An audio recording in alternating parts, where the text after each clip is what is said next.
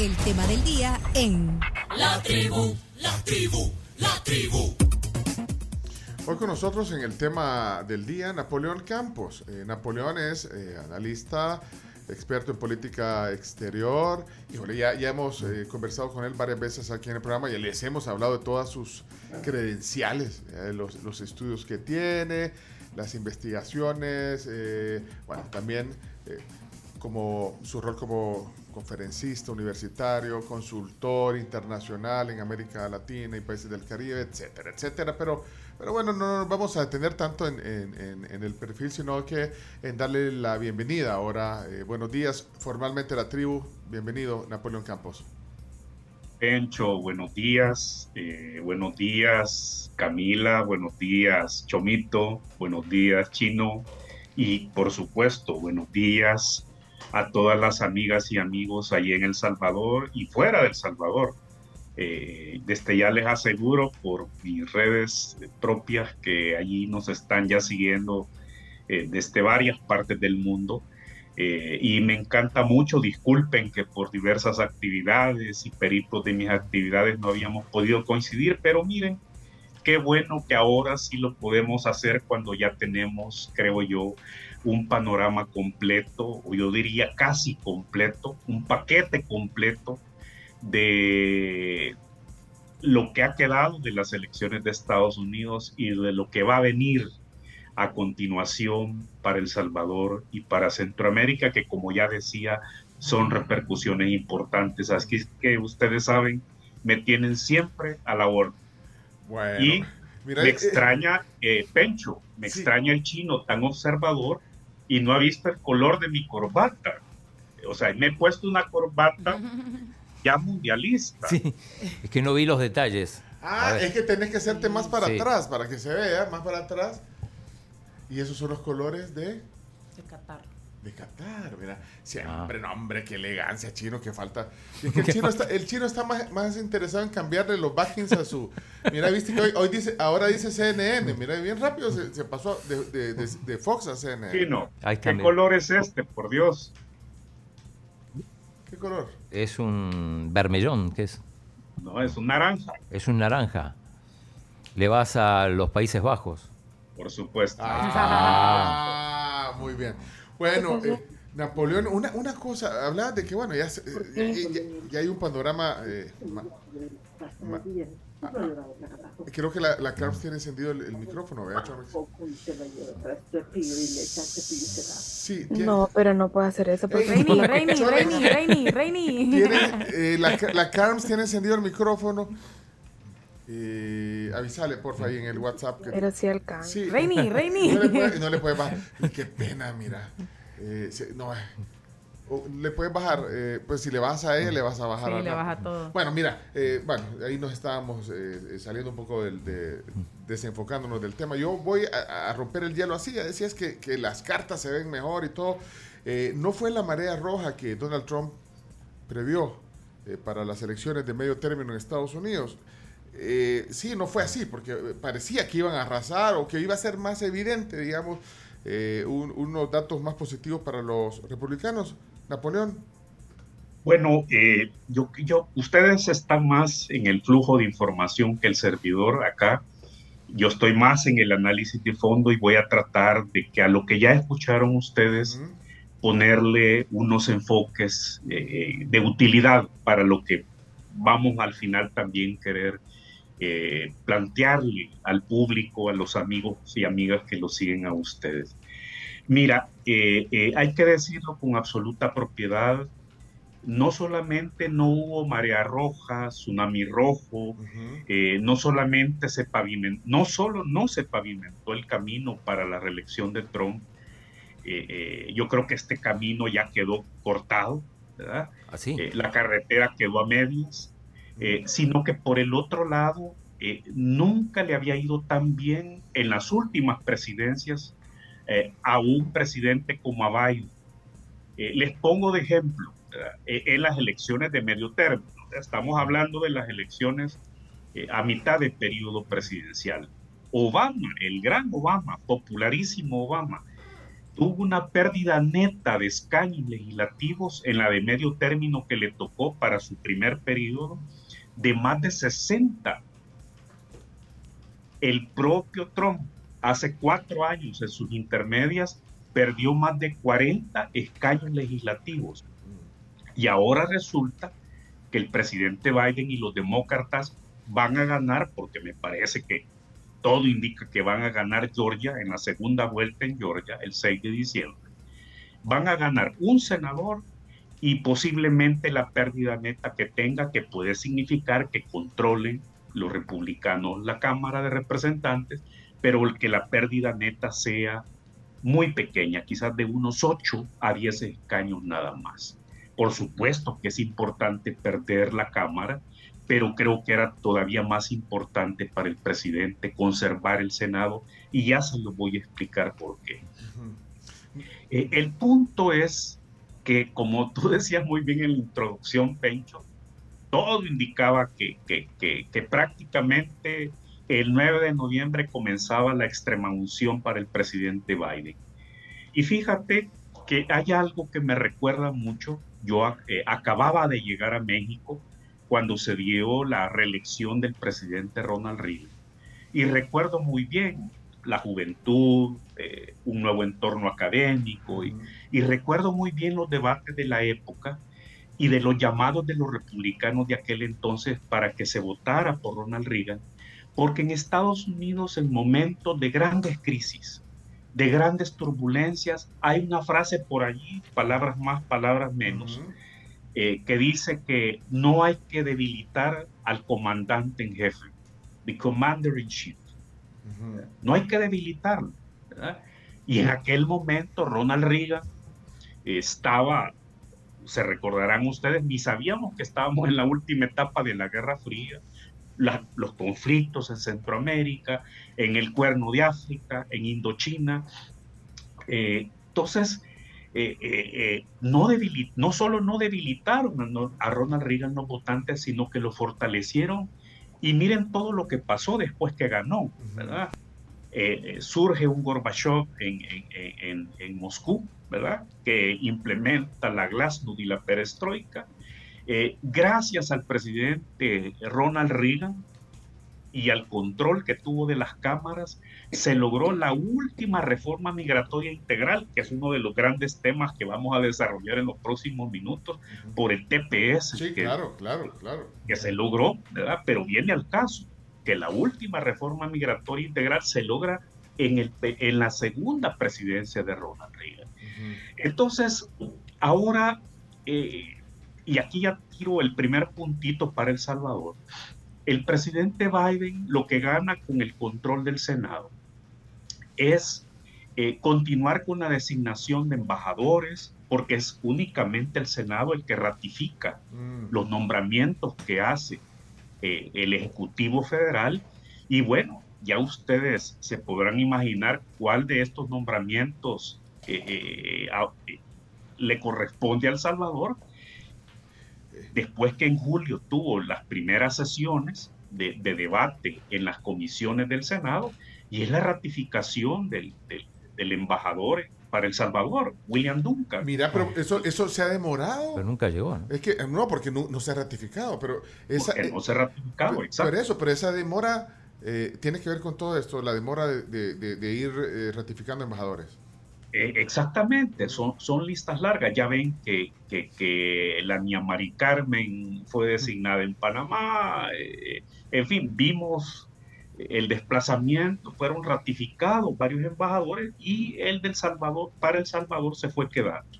Entonces, ténganlo ahora por seguro. Yo creo que eh, el embajador Duncan va a estar comiendo panes con chumpe y con recaudo en San Salvador para Navidad. ¿Así? ¿Ah, Estoy casi seguro de que va a ser, eh, eh, ya teniendo claro que el Senado queda ya sea con 51 senadores eh, a favor o 50-50, pero con el voto calificado doña Kamala Harris, está muy claro que ya no hay que desperdiciar tiempo y todo lo que pueda corresponderle al Senado va a comenzar a pasar y a fluir. Y por el otro lado, Pencho, solo que esta idea importante.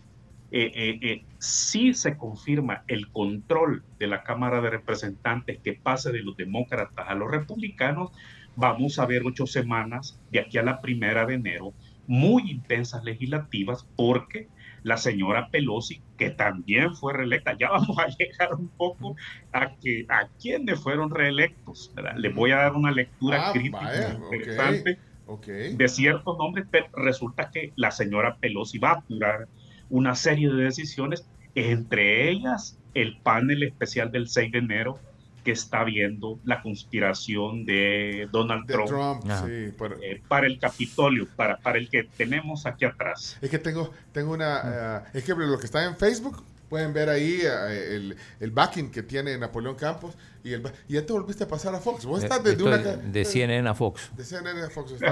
Pero, mira, pero es que tenía una repregunta cuando hablaste de Duncan, que, que tú vaticinas que puede estar antes de Navidad Pane aquí con chumpe. comiendo en, en San Salvador. Pero la, la encargada de negocios, eh, la señora... Dulham. ¿Cómo? Es que ustedes lo dicen... Catherine Dulham. ¿Cómo es? Sí, ustedes lo dicen tan bonito, Camila. Catherine Dolham. Oh, ok. Ahí está. La encargada de negocios se ve, y esa es mi impresión, eh, Napo, pero quiero que tú me des tu lectura, se ve muy entusiasmada y empoderada, digamos, con el cargo, eh, eh, por lo menos mediáticamente en las redes sociales de la Embajada de Estados Unidos. La, eh, me parece muy simpática también, y que como la vi bailando, así como el, el SUC la vez pasada, a la, a la señora encargada de negocios. Eh, eso tiene una lectura más allá de la simpatía que, que- que- que se le ve a la, a la encargada de negocios en El Salvador. Mira, yo creo que eh, eh, las embajadas es muy interesante que cada vez están saliendo a ensuciarse los zapatos. Ajá. eh, eh, y lo digo con todo respeto. Sí. Este, se recuerdan que vimos a una embajadora surfeando ¿verdad? Sí, no hace sí. mucho. Sí, claro. Pero, pero bueno, en este caso es la encargada de negocios. Bueno, ella, ella funge como embajadora porque, bueno, ante la ausencia de un embajador. Exactamente, Sí, ella es la encargada de negocios, ella es la máxima titular en estos momentos de la embajada. Eh, eh, y conforme a la Convención de Viena de Relaciones Diplomáticas, eh, eh, la eh, un encargado de negocios se convierte de no haber un embajador, embajadora titular en la, la máxima representación del país en el anfitrión. Entonces, eh, mira, han, han surgido, bueno, si gustan, pasémonos un ratito Sí, al lado de Trump, porque hay, hay, hay que cerrar este 8 de noviembre como se debe. Pero mira, pero una cosa es rápido, porque si no se me quedan mis preguntas que tenía ahí. Ahora, eh, ante todo esto que, que también eh, de alguna manera nos has puesto aquí en el tapete, eh, sí se va a postular. Yo entendía que hoy iba a anunciar la postulación. No sé, eh, la postulación Bueno, la eh, eh, Trump. ah, Ajá, ajá. Ahí vamos, Ajá. ahí vamos, ¿verdad? Este, yo entiendo que sí, que voy a las 9 eh, de la noche, hora del este, ¿verdad? Eh, eh, la- las 8 de la noche, hora de Centroamérica, donde del Salvador, de nuestro querido El Salvador, eh, pero igual, por lo que voy a decir, las cosas ya no son tan claras en ese sentido. Miren, vamos quizás colocando algunas cosas importantes. Parte de esa marea roja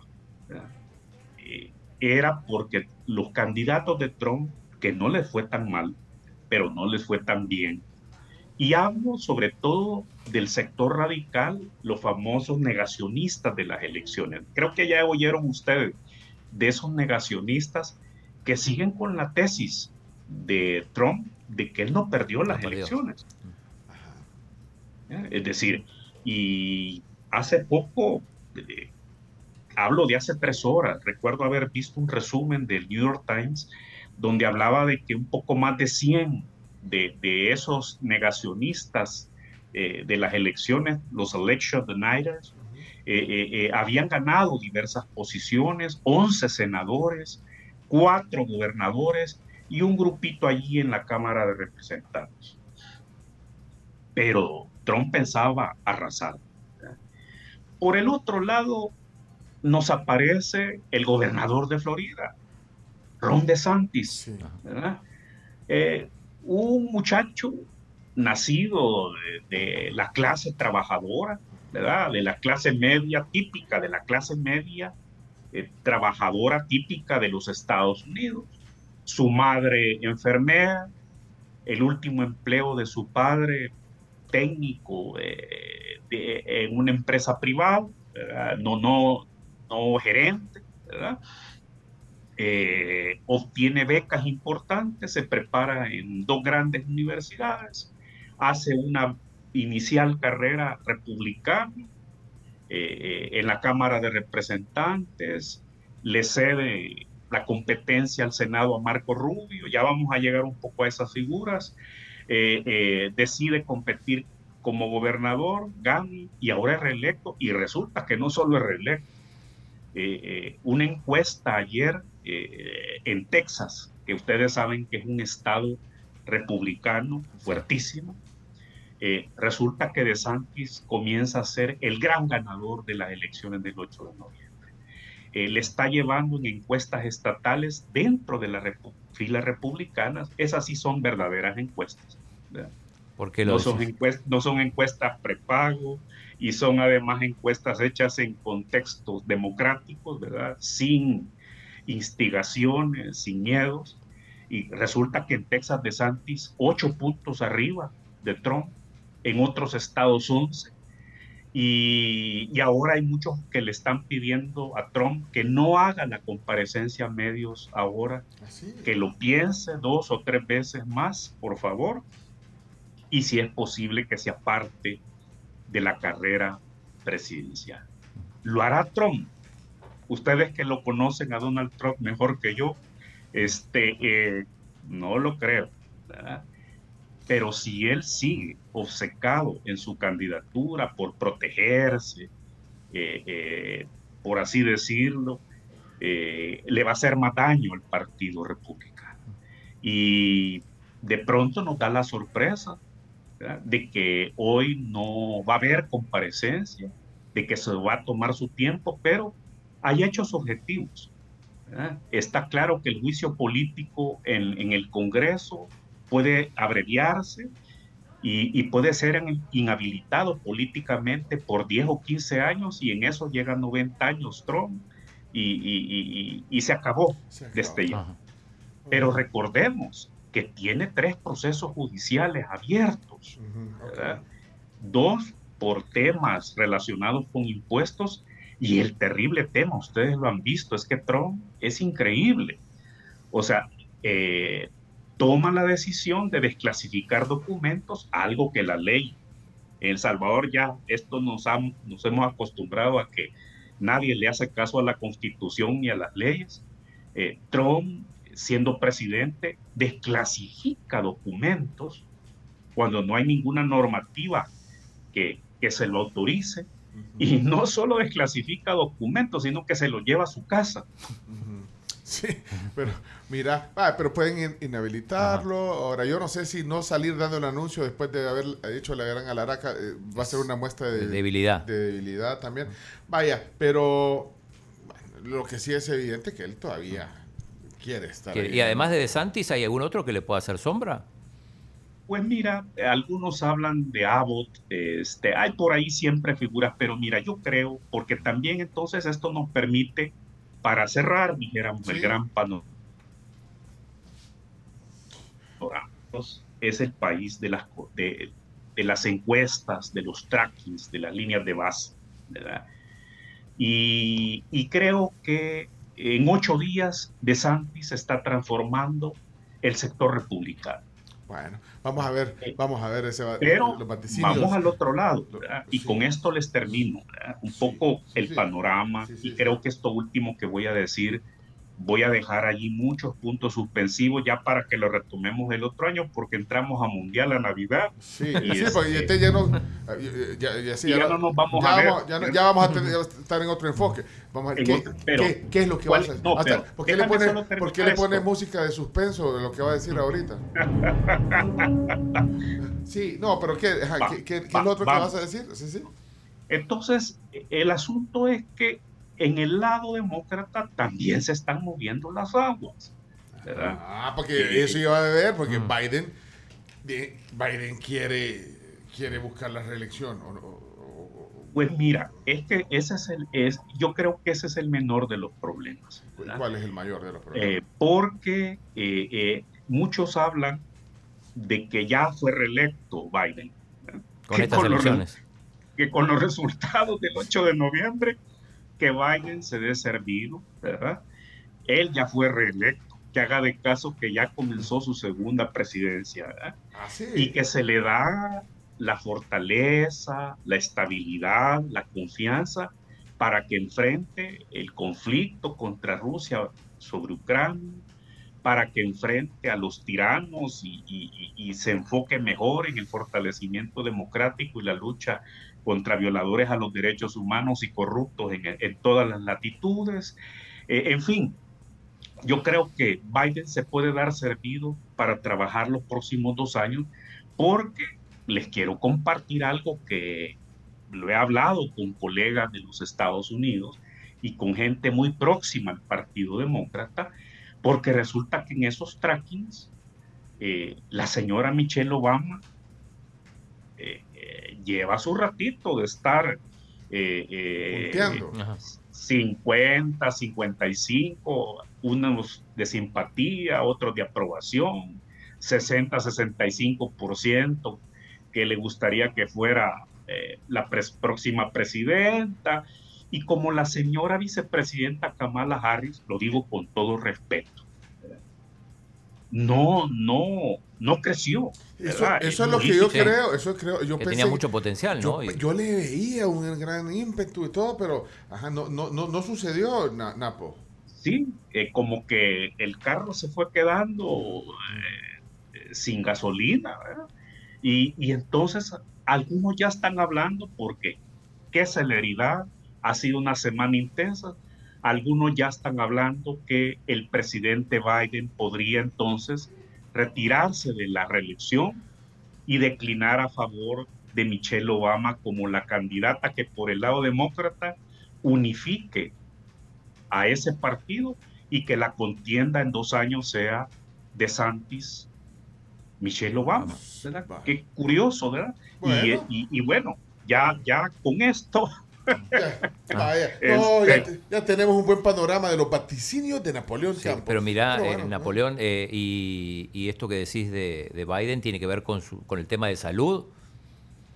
sí, sí, yo creo que ya, eh, eh, mira, es feo, ¿verdad? A- a- a- le hacen memes de zombies, ¿verdad? Eh, Sí. o sea, eh, hay unos memes eh, feísimos, eh, la edad del presidente eh, eh, confunde ahora en la cumbre a la que ustedes mencionaban, de la, ya vamos a llegar. A lo de Chipín, Chipín, Chipín. Ahí en Bali, en Eh, Indonesia. a, a Bali, Indonesia, ¿verdad? Ah, pues nos eh, está eh, oyendo, eh, Chino nos está oyendo, que le íbamos a preguntar sobre la foto de, de Chipín. Pues es que Ah, el, el chino no está en Pekín, el chino está aquí en, en el programa de la tribu, ¿verdad? Este, pero miren, en serio, ¿Qué hizo en la cumbre? confun- confundió en el discurso, en uno de los discursos en Bali, el presidente Biden confundió Camboya con Colombia. No. yo que- Esto quizás Bueno, ustedes lo- lo- no, no, no, no, se, no se han enterado, pero, pero este, No, se le sí, fue, se ¿verdad? Y en lugar de decir Cam- Camboya, dijo Colombia. Claro, lo que pasa que en inglés eh, Camboya es Cambodia y Colombia. bueno, Ah, no, anda- vos andás buscándole. Sí. Pues mira, bueno, eh, es que, bueno, quiero aprovechar, porque aquí estoy anotando todo lo que, lo que nos queda pendiente, pero eh, también quería saber, así brevemente, ¿qué puede esperar El Salvador con que los demócratas hayan mantenido el control en el Congreso? Entonces, en este momento, así, eh, rapidito, Sí, en breve, mira, en breve. Y, y- y me quito los lentes porque necesito, eh, tengo aquí un pequeño respaldo para, para comenzar a introducir es- esto, Pencho. Ajá, dime. Esto, esto sí es absolutamente serio. Mira, Mm. ¿se recuerdan ustedes? Creo que lo comentamos en su momento, el presidente Bukele recibió dos cartas de dos grupos de congresistas. La primera carta en septiembre del 2020 de congresistas demócratas y en octubre eh, eh, una carta muy parecida por congresistas republicanos. Bueno, aquí comienza, ustedes saben que yo soy de la corriente del realismo político. ¿Y qué tenemos? De cara a la legislatura que viene, que de los que firmaron la Carta Demócrata, fíjense, fueron reelectos. De, la carta al presidente Bukele, donde le expresaban sus graves preocupaciones por la toma militar de la Asamblea Legislativa, porque les preocupaba el, el inicio de un deterioro constitucional, institucional, democrático del país.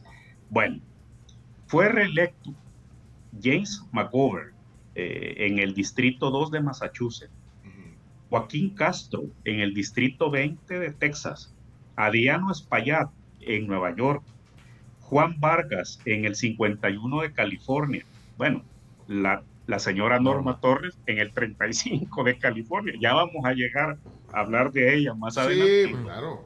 Eh, Vicente González, reelecto en el 15 de Texas, y el señor Gregory Nix, que ha sido los últimos dos años el influyente presidente de, la Comisión de Relaciones Exteriores de la Cámara de Representantes, fue reelecto en el 5 de Nueva York con el 75% de los votos. Bueno, la señora Norma Torres, el 61%. vea. Es decir, todos los sondeos en Pomona desde hace un año hablaban que ella iba a ganar la reelección en el distrito 35 entre el 60 al 65% de votos y se cumplieron el pronóstico de las encuestas. De la carta republicana, eh, Pencho, Chino, Camila y, Chomito y amigas y amigos fueron reelectos. David Joyce eh, del 14 de Ohio, el famoso Brian Fitzpatrick eh, del 1 de Pensilvania, Alex Mooney, reelecto en el 2 de Virginia, y figurón de la dinastía Díaz Balar, Mario, que fue reelecto en el 26 de la Florida, cercano a Marco Rubio, cercano al gobernador de Florida, Ron DeSantis. ¿Por qué menciono esto ya de una sola vez, Pencho, a tu Sí, pregunta? sí, sí. porque este es el realismo político. Estas señoras y estos señores que he indicado significan lista Angel, significa TPS, reforma migratoria integral. Estos señores, entre ellos están quienes han pedido un informe sobre la ley Bitcoin y la Chivo Wallet en El Salvador. Eh, estos señores son los que están eh, preocupados por eh, la violación a los derechos humanos en Nicaragua. en el Sa- estos señores son los que están preocupados porque El Salvador no acompañó a 140 y ficha de países en Naciones Unidas para condenar la agresión de Vladimir Putin contra Ucrania. Entonces, pero a su vez, como yo lo señalé en una entrevista que yo le agradezco al diario de hoy que publicó Sí. una página que me dedicó el domingo, eh, excelente además el trabajo eh, eh, de Kathleen Urquía, yo señalaba, y se lo he dicho también a los dirigentes de las comunidades organizadas, porque ya vamos a llegar a analizar ex- exclusivamente el TPS, quienes salen como grandes ganadores de la decisión que se tomó de extender automáticamente el TPS son nuestras comunidades organizadas de tepecianos Ujú. pero el llamado es que el cabildeo político que sigue es con ellos y con quienes más se van a agregar a estas comisiones que ven por Centroamérica, hay varios más, porque en ellos está la decisión de la reforma migratoria integral y de todos los temas que he mencionado y uno que vamos a mencionar más adelante, que yo lamento mucho, que es el tema de la interferencia extranjera Ah. en las elecciones. A eso, a, a eso iba, porque bueno, ya me respondes un poco, bueno, de, de, de, de una, eh, a grosso modo, un poquito la, lo que se puede esperar que los demócratas, que ya mencionó Napo ahorita, eh, tengan control en el Congreso, y bueno, ahí está el vaticinio también, desde el realismo político. ¿Te gusta ese tema, el realismo político? Me gusta porque no, no lo identificas con nada. Eh, eh, Eso es lo que, eso es lo que, lo que todos deberían de, de pretender, ¿verdad? O sea, eh, y sobre todo en el análisis. Yo eso, eso aprecio en el análisis que, que bueno, que haya eh, un interés en, ab- en abordar desde lo racional, ¿verdad? desde el realismo. eh, los temas políticos, Vaya, pero a veces es bien difícil. Bueno, y a vos te, a vos te tiran también, a Napo no, no has visto que le tiran, a, a veces su- sus tomates, sus tomates, no más que tomates. Tiene sus detractores. Tiene. Sí, pero es que a veces es un poco provocador también, ¿no crees, Napoleón?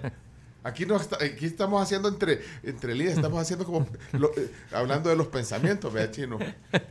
Bueno, pero cerrado ese pa y solo le da risa, Napo. O sea, a veces Bueno, te, a veces te bueno, tiran, mira, a veces, es que- a es veces, que- a veces te tiran tus, pues sí, Eso no dijiste Eh. antes de empezar, como dijo Olivo. ¿ah? Como dijo Olivo, eso no dijiste antes de, de empezar el programa.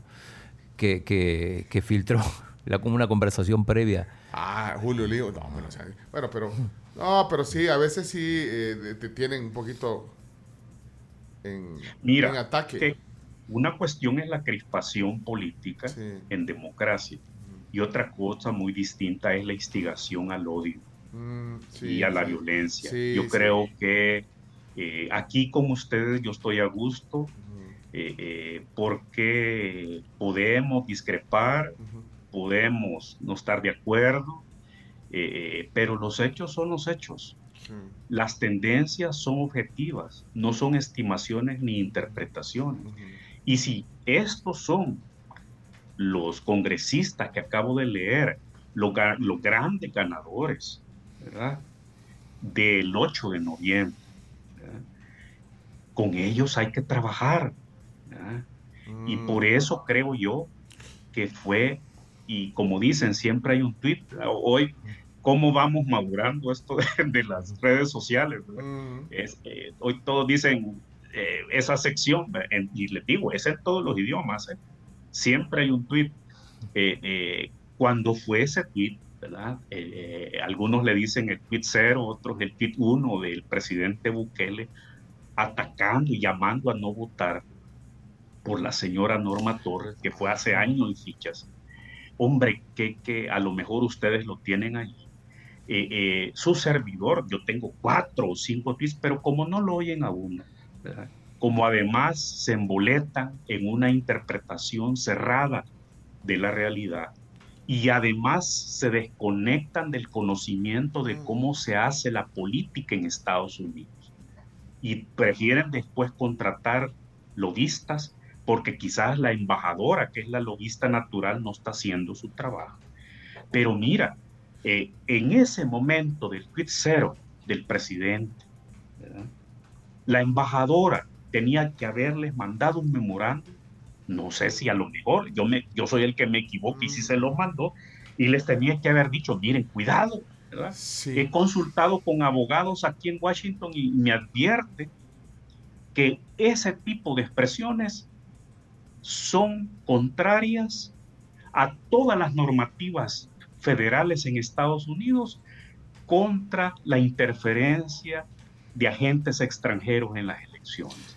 El- Y que hay una orden ejecutiva 13848 que se nos va a volver muy familiar en El Salvador, que expresamente habla de ese tipo de ataques. Por eso es que la señora Norma Torres, con las normativas propias de Estados Unidos en la mano, termina diciendo, miren, llevan tanto tiempo de estarme atacando. El, el director de la orquesta es el propio presidente Bukele y parte de los músicos de su orquesta han llegado a ser hasta los cónsules. Así lo dijo ella. Sí, de hecho, eso, bueno, a eso, a eso íbamos. Entonces, ¿qué el consecuencias? tweet cero, per- eh, perdón, es el 1 de abril del año 2021. ¿Y qué dice el tweet cero? ¿Lo tenés Espero que todos mis hermanos salvadoreños, mexicanos, hondureños, guatemaltecos, dominicanos, venezolanos y todos los latinoamericanos del Distrito 35 de California, mayúscula, no voten por Norma Torres y la, la menciona. Bueno, y de no hecho, trabaja para ustedes, sino para mantener a nuestros países en el subdesarrollo. Bueno, de hecho, Norma Torres, eh, el, el día ya cuando conoce los resultados firmes de que ha logrado la reelección, de hecho pone eh, un statement, digamos, si se puede decir así. Lo digo así porque eh, me van a poner ahí Sí, que... ponele el audio. Poneme el audio, sí, sí. Y esto es un programa en español. Si no hablas español, en la próxima palabra Perdón, perdón, perdón, perdón. Pone un comunicado la, congresista y dice, habla ahí de, de- de- del tema de, la- de esa injerencia. Bueno, eh, dice que muchos de los ataques en línea eh, para ella fueron orquestados en El Salvador por el presidente Bukele, ayudado eh, por gente de su gabinete, de su partido, incluso eh, pone en el comunicado por cónsulos generales eh, que trabajan en los Estados Unidos y de ahí pone también que, que- que esperaría que el gobierno federal eh, tome alguna acción. A eso era lo que iba. Entonces, ahorita, ¿qué, qué consecuencia crees que puede pasar? Porque hay gente que también puede decir, bueno, no, no, no va a pasar más más de un comunicado, pues, que ella pone ahí su, su molestia porque hubo una injerencia y que el gobierno federal debería hacer algo, pero de ahí a que suceda. Mira, pero que- ¿qué es pensás, que- qué consecuencias puede traer eso entonces? Eh, lo curioso de la orden ejecutiva 13848, que por cierto la perfeccionó Donald Trump y que ha venido siendo revalidada año con año, la acaba de, reva- de revalidar, de refrendar el presidente Biden en septiembre, eh, es muy clara en el sentido de que lo que, de que lo que comienza a castigarse por la normativa federal es la motivación para interferir pues sí, el pero- interés del agente extranjero para interferir. ¿verdad? Entonces, claro, ¿verdad? el presidente Bukele y, y sus grupos leales eh, en El Salvador, en Estados Unidos, donde sea, no tienen el poder ni la influencia eh, como para desestabilizar ni un centímetro la candidatura ni de la señora Torres ni de nadie en Estados Unidos.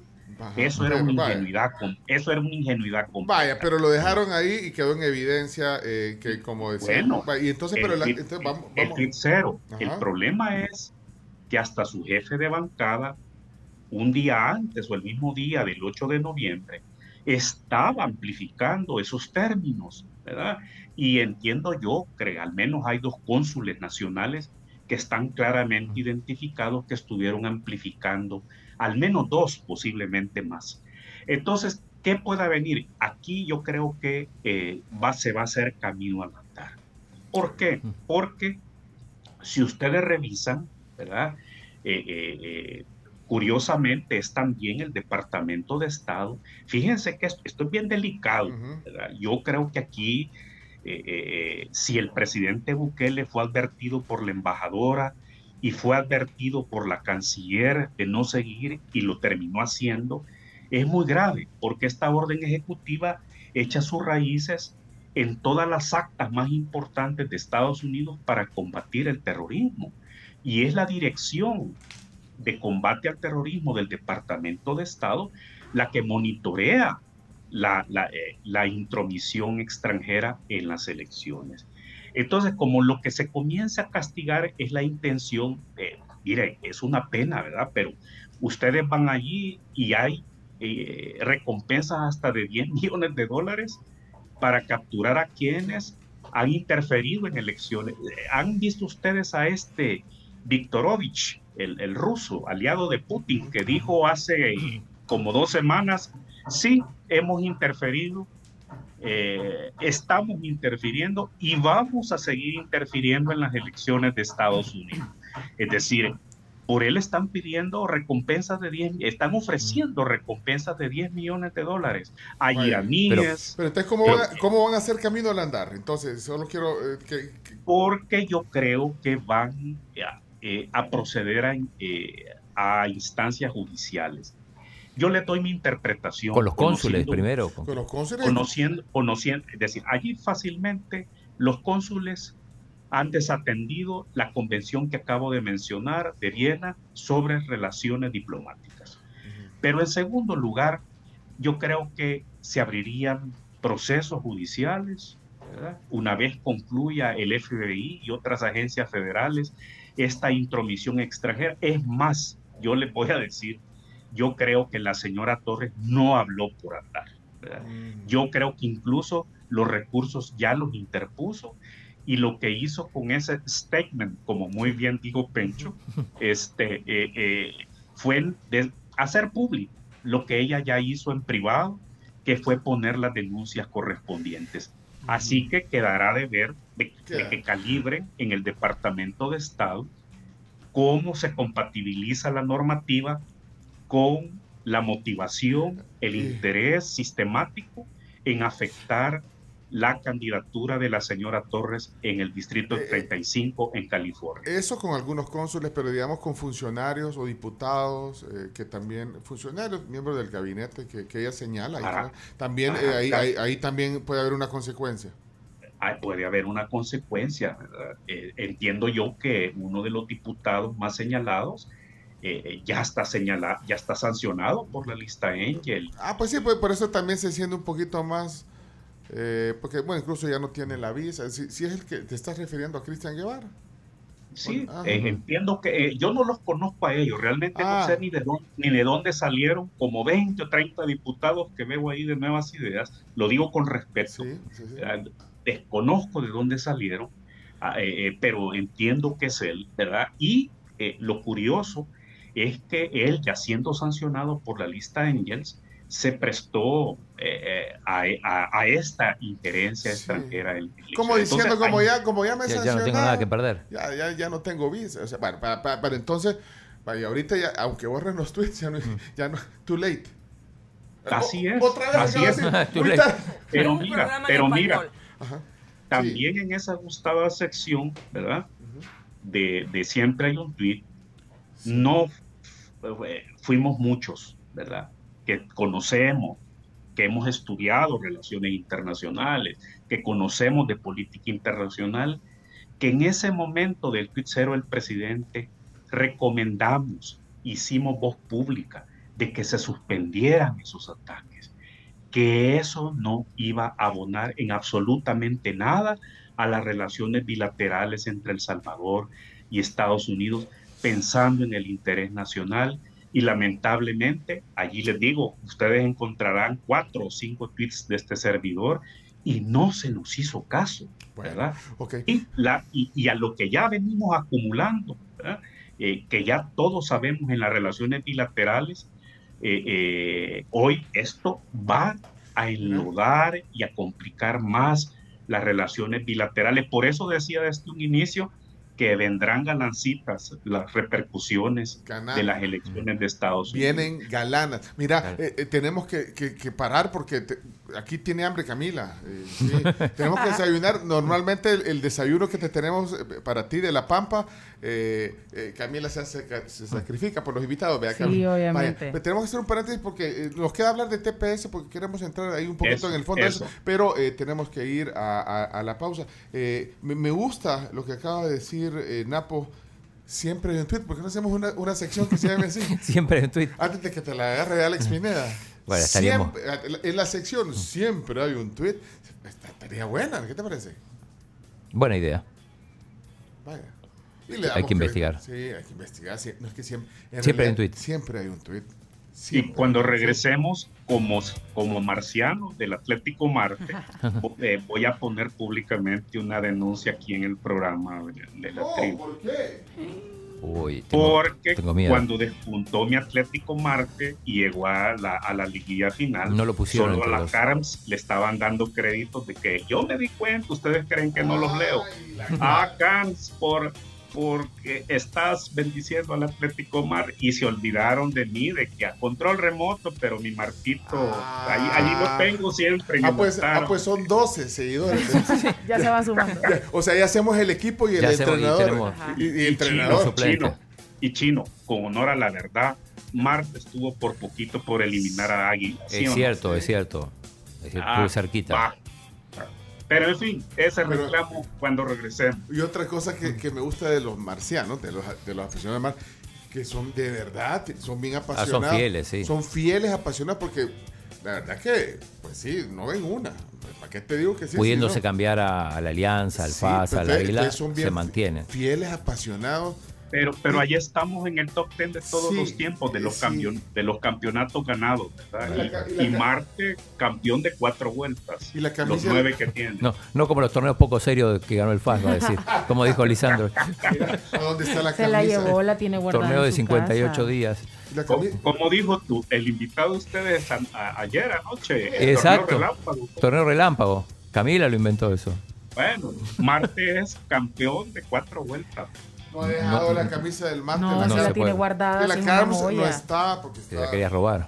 solo dejó la del... La del Chalate. No, No, la de. sí, la de Sí, la del chalate. Ah, Sí, la- perdón, la de la crane, sí, solo sí. esta de joven.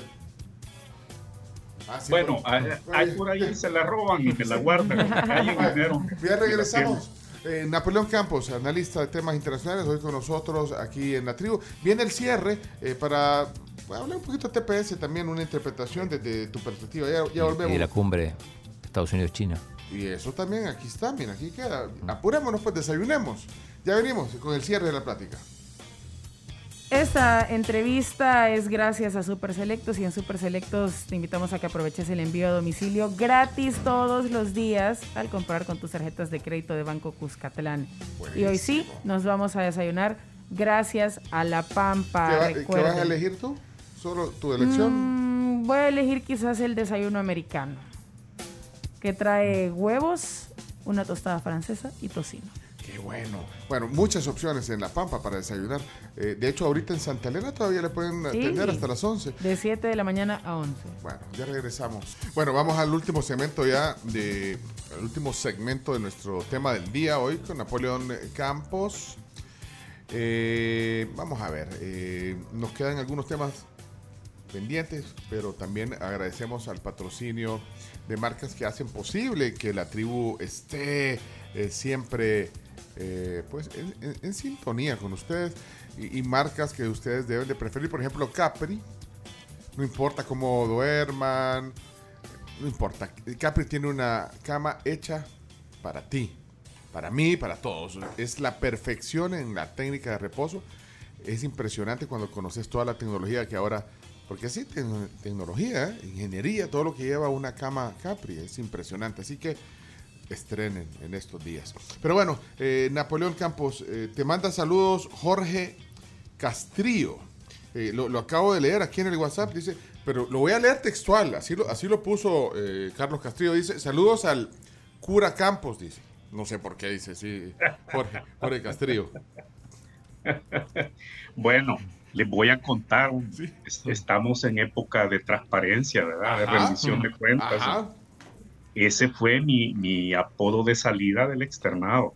el cura Campos, te decían. El cura. Sí, y previo tuve un apodo que fue Agapito y este eh, durante todo el bachillerato este tuve de apodo Cura Campos. Cura Campos. Sí, ¿Por sí. qué, por qué pero crees? por- por qué y no por y no por vocación sacerdotal, Ah, sino yo pensé que que sí.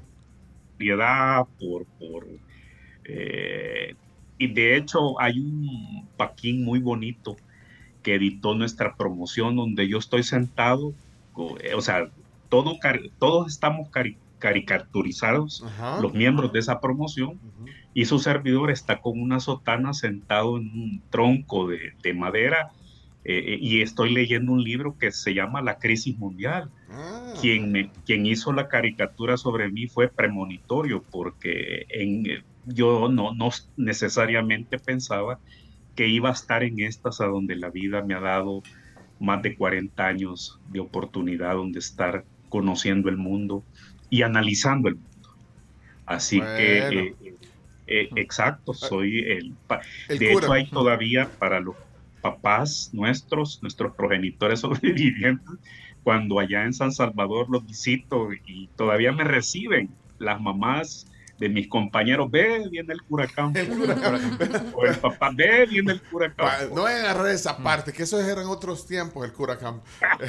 no lo vayan a agarrar y no vayan a O, estar- o me ven en televisión, ve, ahí está el curacán. El Así que así. es, es de eso tan lindo de, de- de los colegios de la época de finales de los 70 que allí conservamos y, eh, y gracias a Castrillo por ese bonito saludo y recuerdo. Sí, con todo aprecio y se nota, por eso me atreví a decirlo, me imaginé que era, tenía que ver con algo colegial. Eh, hablando de saludos, dice, eh, saludos a mi querido amigo Napoleón Campos, Magali Recinos, lo pone aquí en el WhatsApp. Ah, sí, Bueno, como no, ella, ella una gran amiga de décadas eh, que aprecia mucho a mi mamá y a la familia de mi mamá y le mando un gran saludo y entiendo que es una, una gran eh, oyente eh, de, de ustedes.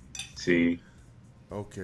Gracias. Y de aquí estoy, como me, me quedé leyendo ahorita el WhatsApp, Alberto, estos mensajes. Aquí hay uno, digan cuál es el título académico. Ah, no, no, perdón, díganle cuál es el... Espérate, no. espérate. Es que, es que me tapa el micrófono, ¿te das cuenta?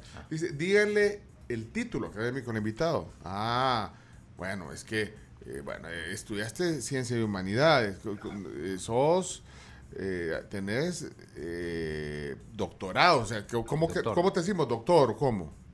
Bueno, tengo incluso hasta un postdoctorado en el Colegio de México. Vaya, pues sí, pero entonces, entonces ¿qué doctor o postdoctor? Sí, sí, sí, Eh, sí, soy doctor, soy con- doctor. así Usted, es. hay Y que- quiero- usted, cambiámele ahí, Chomito, al- de- ponerle, hoy estamos conversando con el postdoctor, el cura Campos. El cura, Ex cura, sí. el cura Campos.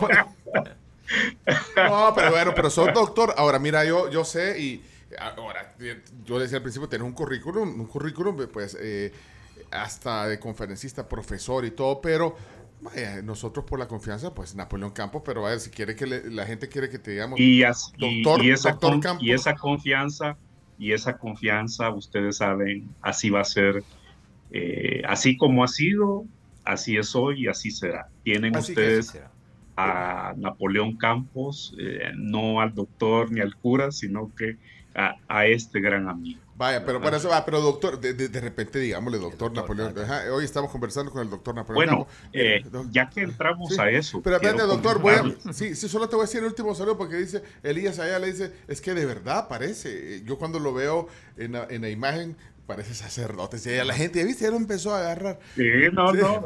Pero aquí vas, No, a, con- pero ¿qué mira, ibas a confesar? Eh, pero, pero ya que llegamos a esto, solo quiero comentarles, yo soy el primer doctor en relaciones internacionales, el primer generalista en la historia de El Salvador. ¿verdad? Eh, eh, a- antes de ser yo doctor en relaciones internacionales, El Salvador solo habría tenido doctores en derecho internacional grandes, ¿verdad? Ah. Juristas que hemos tenido eh, eh, en derecho internacional, público y privado. Su servidor es el primer doctor en relaciones internacionales y un día la historia o la historiografía del Salvador eh, me reconocerá en ese punto que, que Ah. ya que aprovecho a, Bueno. a todas estas intimidades del cura. Ah, bueno. Histórico. No, histórico, no, y qué bueno, si, si eso ha costado. Mira, aquí hay un comentario. eh, ah, mira, me falta todavía lo del TPS, pero la gente está mandando comentarios. ¿Qué dice aquí? Se dice doctor. Ah, espérate, quiero ver. Pencho solo se dice doctor. O sea, él tiene el postdoctorado, pero en la práctica solo se dice doctor. Ah. Y lo del postdoctorado va en el currículum. Ah. Eh, para enfatizar que he hecho más investigación después del doctorado. Ah. Pero en el día a día solo es doctor. Ah, va, ok, doctor. Va. Ahora, eh, Pencho, Sí, quiero sí. aclarar, y si quieren entramos en materia, por, para atender Sí, lo sí, del chino eh, eh, y Biden, lo del chino Chi, ¿verdad? Ajá, lo sí, del sí. presidente, no lo del chino Sí, Martínez. pero vaya, si quieres vamos a lo del TPS. TPS porque, primero. vaya, primero, No, yo- ah, yo- bueno. la primera que tengo del TPS es eh, de lo que se escuchó en esta semana anterior que, que se anuncia la extensión. eh, bueno, hubo ahí un debate si hu- hubo cabildeo del gobierno salvadoreño para que se extendiera o, o fue automático o era, bueno, incluso fue una, una decisión judicial, eh, no necesariamente vino desde lo político, digamos. Pero entonces ahí, eh, ¿cuáles son todos los, los elementos que desde tu punto de vista, eh, doctor Campos, se atribuye el cabildeo dentro de todo esto? Mira, yo, es- es- se- yo le he dado seguimiento a- y no sé si incluso sea cierto. Eh, alguien me escribió por ahí, no tuve tiempo de verificarlo, que ayer estuvo la embajadora de, de- de El Salvador en Washington en un programa Sí, creo de que televisión. estuvo frente a frente o, o con... Eh, Sí, bueno, eh, no sé, pero alguien me Sí. escribió que dijo de que había habido un cabildeo y que ese cabildeo había sido en secreto, entre ella con el gobierno del presidente Biden. Mire, eh, eh, duele decir estas cosas, ¿verdad? Pero eh, eh, hace exactamente eh, dos años, cuando el presidente Trump decide ponerle fin a los TPS, él no anduvo con miramentos, él no anduvo con consideraciones de humanitarias, él le puso cumpliéndole a su, a su, a su parroquia, ¿verdad? A sus promesas electorales. Eh, la respuesta que hubo de parte del gobierno del presidente Bukele fue desastrosa. Eh, en todo sentido, porque no le reclamó nada al presidente Trump. Y por el otro lado, el presidente Bukele mandó a la, a la señora canciller, a la señora ministra Gil, a firmar un convenio con el Departamento del Interior, de Seguridad Interior, que es el que ahora da la extensión, es, la autoridad competente eh, eh, en el ámbito, pero en ese momento la señora Gil firmó un compromiso con el gobierno del presidente Biden para facilitar las deportaciones forzadas de salvadoreños que iban a quedar fuera de la protección del TPS. Y mira, eh, eh, esto, eh, yo no sé exactamente por qué esto no se dimensionó como tal en El Salvador, porque pasaron dos cosas importantes. Los tepecianos hicieron la denuncia de que se sentían defraudados, de que se sentían traicionados por el gobierno del presidente Bukele, que se, sentían que les habían dado la espalda y es, era cierto. Pues Pero en segundo lugar, ellos no esperaron más yo creo que esto ya lo platicaron con mucho detalle. Entiendo que Carmen Rodríguez estuvo con ustedes, ¿no? Ah, en fechas no muy lejanas. y ella creo que les habrá explicado eh, eh, la valentía, la hidalguía, la gallardía de la niña Crista Ramos, este, que interpone el recurso, eh, las organizaciones de tepecianos. Eh, una cantidad impresionante de abogados pro bono. Eh, en Estados Unidos se le llama eh, abogado, cuando hace asesoría jurídica gratuita, se le llama abogacía pro bono. Es decir, y, gracias a, él, al recurso de la niña Crista Ramos, se detuvo el fin del TPS. Si no estuviéramos en otra historia, como estuviéramos en otra historia si Ronald Reagan no hubiera sido reelecto y no hubiera aparecido Gorbachev, de ese tamaño, ¿eh? de ese tamaño. Entonces, esto fue desde un principio obra y gracia de las comunidades organizadas. Por eso yo decía en mi preámbulo, eh, Pencho, Camila, Chomito y Chino, y amigas y amigos, que eh, los grandes victoriosos del 8 de noviembre también han sido nuestros tepecianos nuestros soñadores. ¿Por qué? Porque miren, aquí, y por cierto, yo hace dos días tuve un, diálogo remoto con, con, eh, Carmen, la, gran amiga Carmen Rodríguez, a quien le mando un saludo. Ella sí está muy cerca del Capitolio en estos momentos. Yo no estoy tan lejos, pero, pero eh, ella está muy cerca eh, de allí. Y, y comentábamos esto, de que por qué el presidente Trump habiéndose producido el impasse judicial hace dos semanas y media en el, en el caso del TPS, no hizo el anuncio de la extensión del TPS antes de las elecciones, ¿verdad? ¿Y por qué no lo hizo? Porque no quiso que apareciera ese gesto afectándole en un sentido positivo o negativo, mejor no pulsió, como se dice en El Salvador, mejor no, no, no cabaleó, ¿verdad? Y prefirió mejor esperar a los resultados electorales del 8 de noviembre. Por eso es que se atrevieron a publicar la extensión del TPS dos días después, 48 horas después. Nosotros salimos ganando con las elecciones del 8 de noviembre al haber sido eh, eh, promulgada esta extensión automática.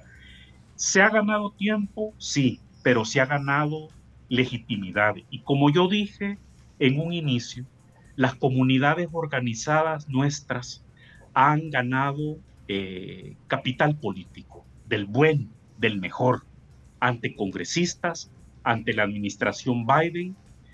Eh, y mira, han castigado tan fuerte al presidente Bukele, y esto no es encuestas, esto no es interpretaciones de Napoleón Campos ni de nadie. Tenemos ahí una encuesta de cifras crudas y frías que nos la da el Banco Central de Reserva. Nuestra, nuestra diáspora, al verse hace dos años que le dio la espalda el gobierno del presidente Bukele, ellos deciden darle la espalda a él. No lo acompañaron, y menos hoy que ha colapsado el Bitcoin, no lo acompañaron utilizando el Bitcoin para remesar.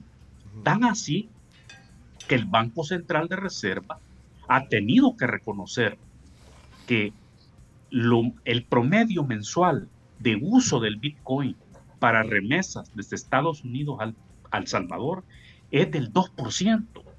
Es decir, que dos de cada 100 dólares que llegan al Salvador en remesas son vía Bitcoin. Nada. ¿verdad? Y creo yo que las estadísticas van a bajar del 2% con este colapso mundial del Bitcoin. Eh, hay, siempre hay un tweet chino. Hay un tweet del presidente del primero de enero, del 2 de enero, con sus vaticinios sobre el Bitcoin, que el Bitcoin iba a terminar el 2022 en 100 mil dólares. No terminó el año. Sí, no, no, terminó el año. Ah, no, él dice el año pasado. Eh, eh, eh, y resulta que está en 15.500, ha llegado al, al, al, piso de 15.500, eh, y entre Mundial y Navidad a lo mejor va a bajar a 10.000, no sé, este, y entre más investigaciones sobre estas ballenas, y hay lavado de dinero con Bitcoin y las otras criptomonedas, es, esto es un derrumbe generalizado hasta que lo salve las regulaciones europeas y las regulaciones norteamericanas para al menos eliminar el factor fraude, el factor mentira, el factor corrupción del Bitcoin y de las cripto. Entonces, eh, si esta ha sido la respuesta y, y, nuestros tepecianos se dieron cuenta que pueden actuar en Washington sin el gobierno de El Salvador, esto así va a concluir y así va a seguir. Bueno. Y creo que esa es la mejor vía para estos tepecianos, como ya decía, ir al encuentro de quienes fueron reelectos, de quienes ganaron el 8 de noviembre más asientos y generar allí alianzas estratégicas para la reforma. Por tanto, yo creo que resulta muy fácil saber si hubo negociaciones secretas entre el gobierno de El Salvador y, el Departamento del Interior de Estados Unidos. Son, eh, basta con que algunos de ustedes del periodismo investigativo escriban y que, y que responda el Departamento del Interior si hubo negociaciones secretas. Y lo que va a decir es que el, estoy casi seguro, de mire, todo lo que ha pasado con el TPS ha sido a la luz pública, ¿verdad? En los tribunales, ¿verdad? Y nosotros que no tuvimos otro remedio ante el, ante el impasse judicial que hacer la extensión. Eh, ahora, sí. Eh, yo quiero ir cerrando. Sí, porque tenemos, mira, ya, tenemos, y yo quería poner algunos mensajes de la gente, pero no sé si Pero mira, pero, pero, pero hay cosas importantes, ¿verdad? El salimos ganando nosotros con las elecciones porque 48 horas después se anuncia el TPS. El presidente Biden sale tan fortalecido que se reúne con el presidente de China, Xi, en, Indonesia, y marcan una línea de contención, ¿verdad? El presidente Xi dice, no queremos una guerra fría con Estados Unidos. Y el presidente Biden le dice, sí, ¿verdad? Y, pero curiosamente también definen una línea de contención sobre Taiwán, que ya ven que la señora Nancy Pelosi hizo un viaje a Taiwán, ¿verdad? Que sacó de sus casillas a los chinos, ¿verdad? Al Partido Comunista Chino. Pero Biden le dijo, cuidado, no toque, o sea, Taiwán no es Ucrania, ¿verdad? No se equivoquen en eso. Hay un acta internacional donde Estados Unidos se compromete a defender militarmente a Taiwán. Entonces no la toquen y nosotros seguiremos respetando la soberanía china. Mm. Entonces, mira, yo quiero cerrar y si hay tiempo para lo que me dices, pero pues yo quiero cerrar con esto. Ha sido un año internacionalmente terrible para El Salvador. La única gran y buena noticia que tenemos internacional para El Salvador es la extensión automática del TPS. Eh, se profundizó el nombre de El Salvador en la lista Angel. Estamos en la lista de 30 y ficha de países que no condenaron la invasión eh, eh, de Rusia a Ucrania, terrible estar en esa lista. Por poquito, chino, y nos salvamos de estar en la lista de la FIFA de países desafiliados. de milagro. No, pero es que, miren, eh, yo esto se los cuento, no porque me hayan invitado a estar y decliné haber sido hubo un poquito ese chambre. Algunos creyeron que yo iba a estar en la comisión ah. esta de regularización del fútbol. Y no fue cierto no fue cierto, pero hubo un chambrecito por ahí, pero sí estuve cerca, ¿verdad? Y, me di cuenta de que estuvimos a un pelín de haber, de haber eh, pasado a la lista, de haber ingresado a la lista de los desafiliados. Eh, vamos a pasar lamentablemente a la lista de estos países que interfieren eh, con las elecciones internas en los Estados Unidos. Somos parte de la lista que solo tiene un país que hizo del Bitcoin su moneda de curso legal. Y hay otras listas más, ¿verdad? Eh, pero creo que el 2023 tiene que ser un año mucho mejor para El Salvador internacionalmente y tenemos compromisos serios. Los bonos, yo todavía esto de que China, que el TLC, que todavía se están quejando los empresarios del gran corte que hubo con el TLC con Taiwán. El sector azucarero tenía una cuota importante de compra de, azúcar por Taiwán y no sé qué ha pasado con esa gran cuota a precios muy importantes. En fin, eh, eh, eh, Quiero pensar, ¿verdad? China va a comprar la deuda, tranquilo, va a pagar, la paga China la deuda, dijo. el problema es que para nosotros, para el salvadoreño promedio, es solo cambiar de, a, quién le debemos la deuda.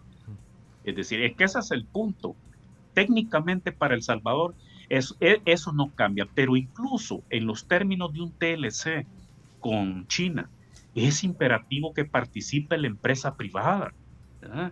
Eh, porque no son los gobiernos entre sí los que comercian, los que comercian son los actores productivos, los actores comerciales. Entonces, eh, eh, yo creo que vamos a tener que volver a hablar de China, de este TLC y de cómo termine conformado el Congreso de Estados Unidos y todas las novedades que se puedan presentar para la, relación bilateral. Pero yo quiero hacerle un llamado al presidente Bukele en política exterior, que es mi campo y que me corresponde. si no te hace caso. No, pero que se lo haga el llamado, adelante. Pero sí lo hago. Es que mira, esto de la señora Norma Torres no puede seguir. ¿Cuál es el llamado entonces? Ponele chomito para que... A, eh, que le eh, paren ya a estar con esas confrontaciones, porque mira, yo escribí en una de mis primeras monografías cuando regresé al país después del doctorado, allá por el 99, que El Salvador es un país pequeño y periférico y que tiene, y, y mis palabras siguen siendo válidas, una escasa capacidad de confrontación internacional. Tenemos un servicio exterior con pocos gallos de pelea entonces no podemos desperdiciar las escasas energías internacionales del país en conflictos innecesarios. Y no necesitamos enemigos de ningún tipo, sino que necesitamos hombres cheros en todas las latitudes y allí con estarnos confrontando con actores políticos importantes dentro de Estados Unidos, vamos por el peor camino para el país.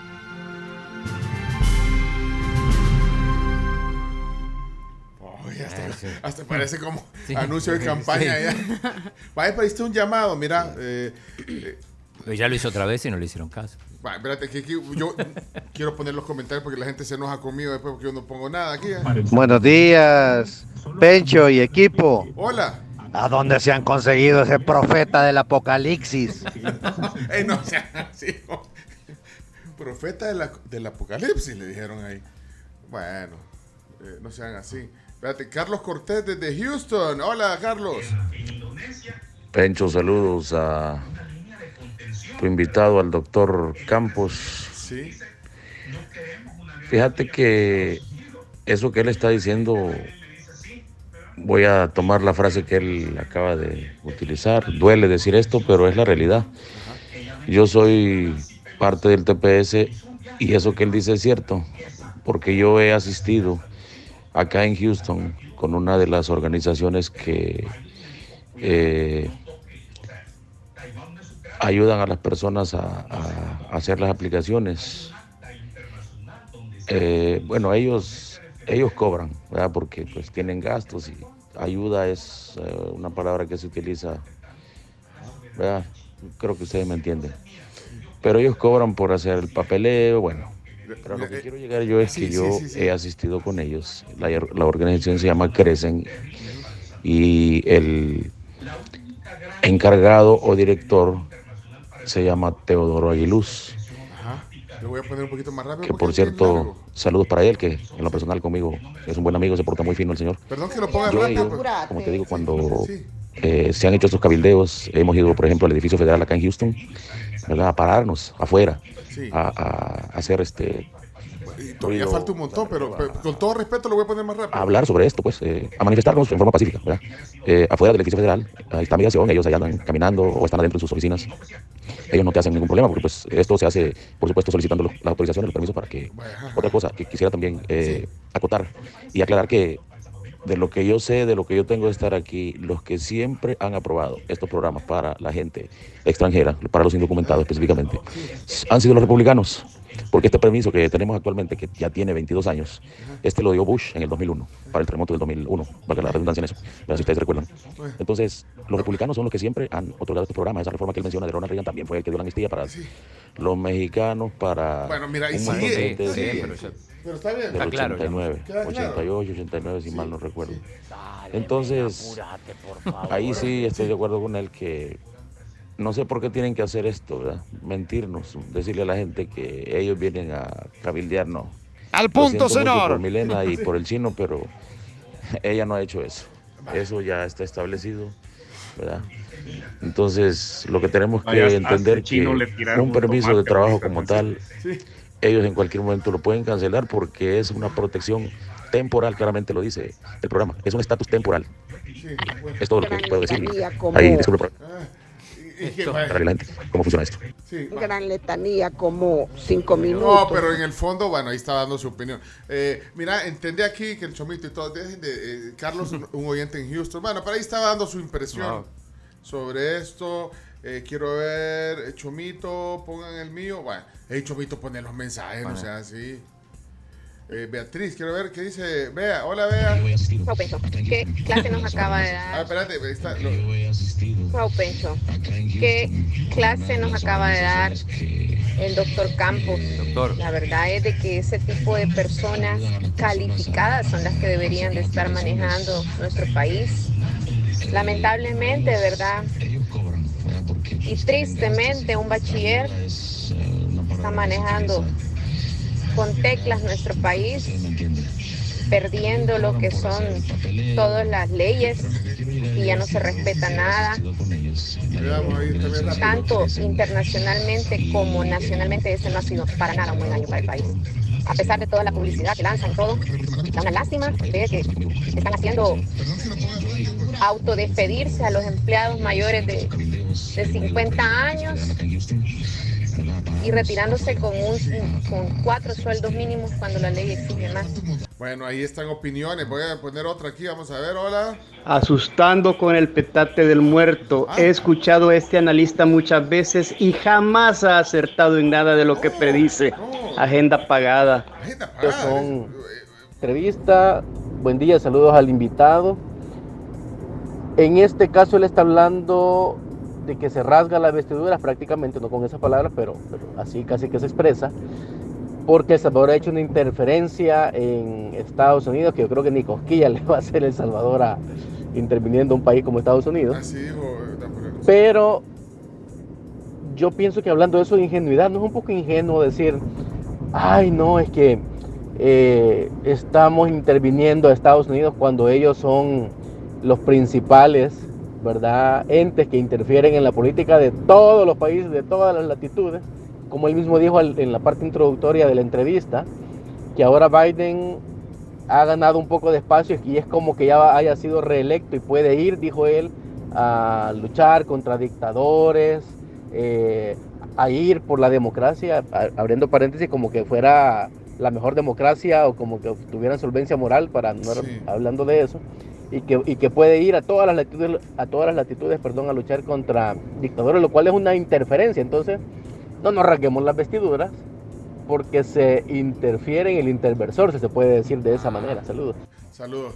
Parece que no son tampoco, ¿verdad? No son ningunos santos. No son monedita de oro. bueno, bueno, Napo, así es también. Bueno, ¿Ah? nadie es política, nadie es moneda de oro ni en la política internacional, ni, ni en las políticas locales. Pues sí, pero vaya, pero, pero, pero vaya, y esas interferencias también, entonces hay, hay que ver.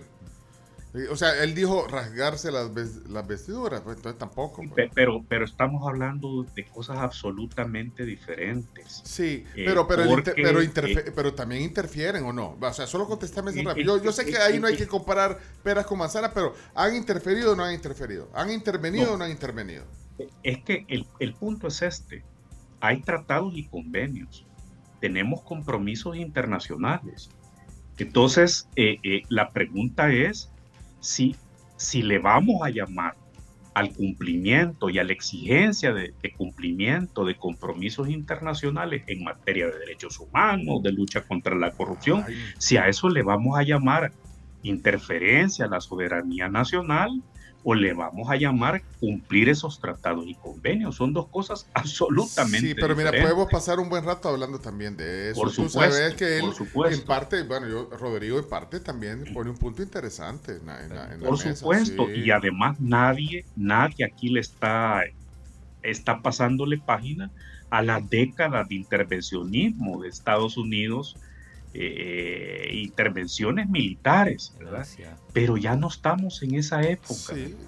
Ajá, y no lo justifica, nada se justifica de todos modos. Bueno, Eh, y además, eh, nada se justifica, pero además nada justifica desmantelar la democracia de un país. Bueno. Y si, y si, y si, y si, y si creemos que, entre comillas, el respeto a la soberanía nacional es quedar libre para desmantelar la, democracia y violar los derechos humanos, estamos hablando días, de Pencho. cosas absolutamente distintas. Híjole, ahí están sa- saliendo otros mensajes. Chomito, ya no hay tiempo para poner, vea. Pone, pone, do- dos más voy a Dos poner. más. Jorge escribió un mensaje.